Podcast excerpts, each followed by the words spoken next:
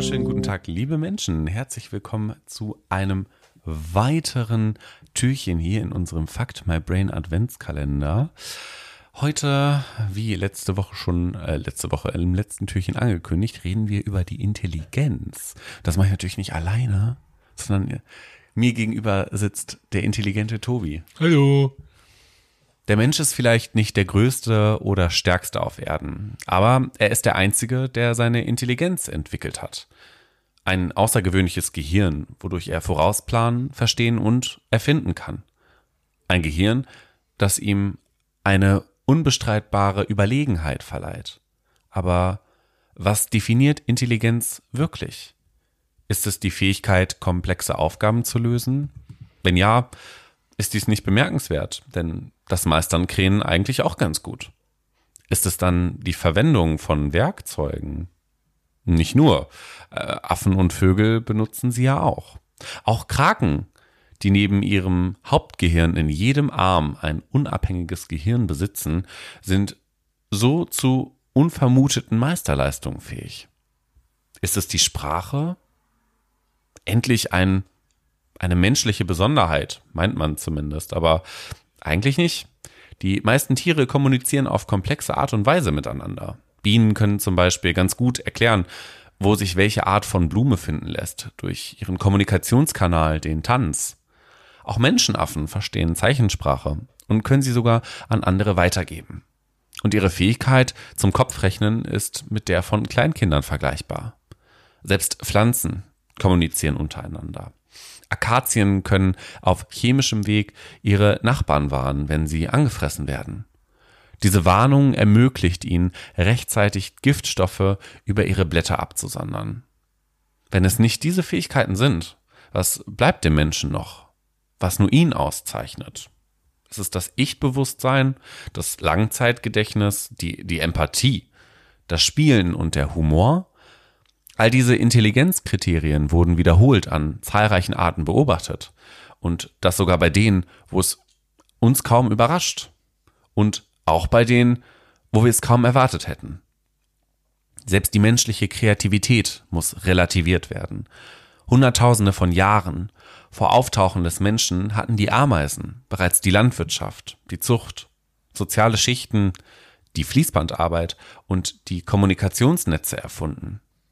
Bei näherer Betrachtung sind viele Erfindungen des Menschen nur ein schwacher Abklatsch der lebendigen Welt um ihn herum. Ist die Überlegenheit des menschlichen Gehirns, wo sie ihm noch nicht einmal gelingt, die Intelligenz der ihn umgebenden Arten zu definieren, letztlich nicht auch unbedeutend, oder Tobi? Naja, äh, also zu dem Thema Intelligenz muss man sagen, das ist ja fast schon die ewige Frage, wie man Intelligenz definiert. Bei uns Menschen ist es leider so, dass wir äh, Intelligenz meistens so definieren, wie es uns am besten in den Kram passt. Äh, wir nutzen also dieses definitorische Feld zur eigenen Überhöhung. Klar kann man sagen, dass wir auf gewisse Art und Weise wahrscheinlich die intelligenteste Spezies auf diesem Planeten sind. Allerdings äh, muss man auch festhalten, dass andere Spezies auf jeden Fall intelligenter sind, als wir es ihnen manchmal zugestehen.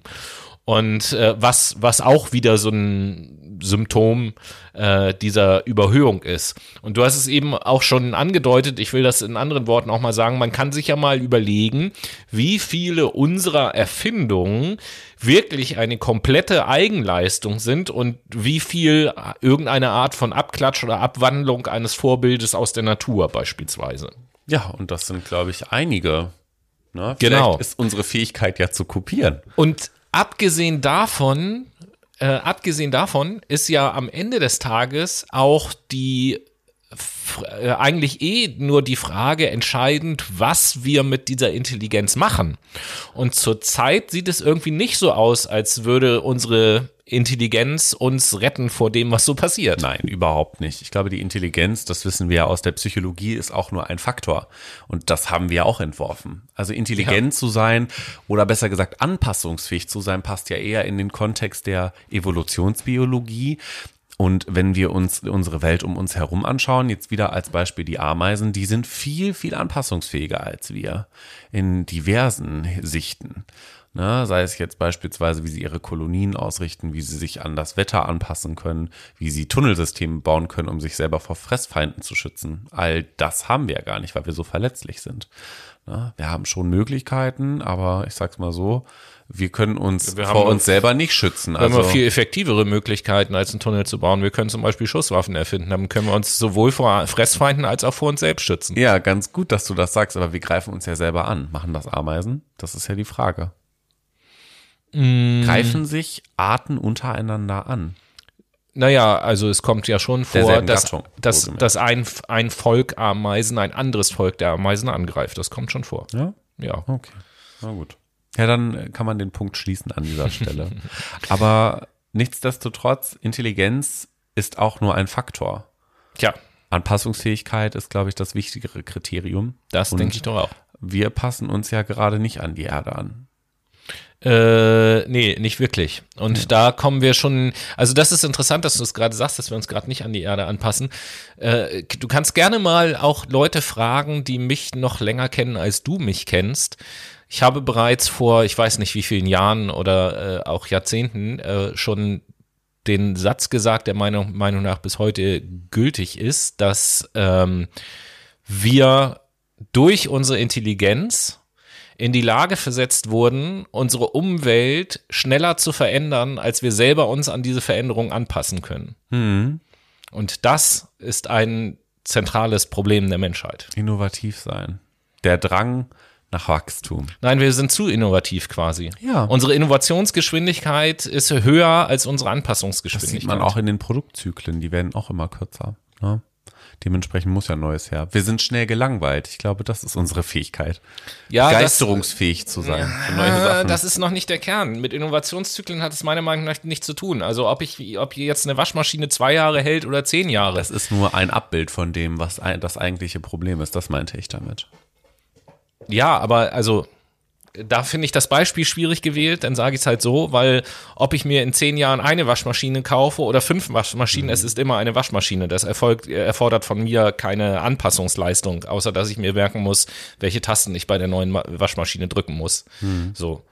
Aber ich meine die viel, viel größeren, die noch viel größeren Veränderungen, das, was wir mit unserer Umwelt, mit dieser Erde machen. Das sind alles Sachen, zwei Grad Erwärmung, keine Ahnung, wie die Erde dann aussieht, aber ich bin mir sicher, wenn wir genug Zeit hätten, könnten wir auch damit umgehen und auf dieser Erde auch leben. Und wenn es drei Grad sind, könnten wir damit auch umgehen und auf dieser Erde leben.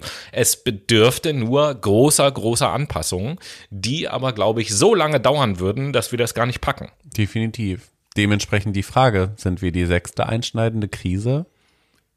Wer weiß. Wollen wir mal schauen.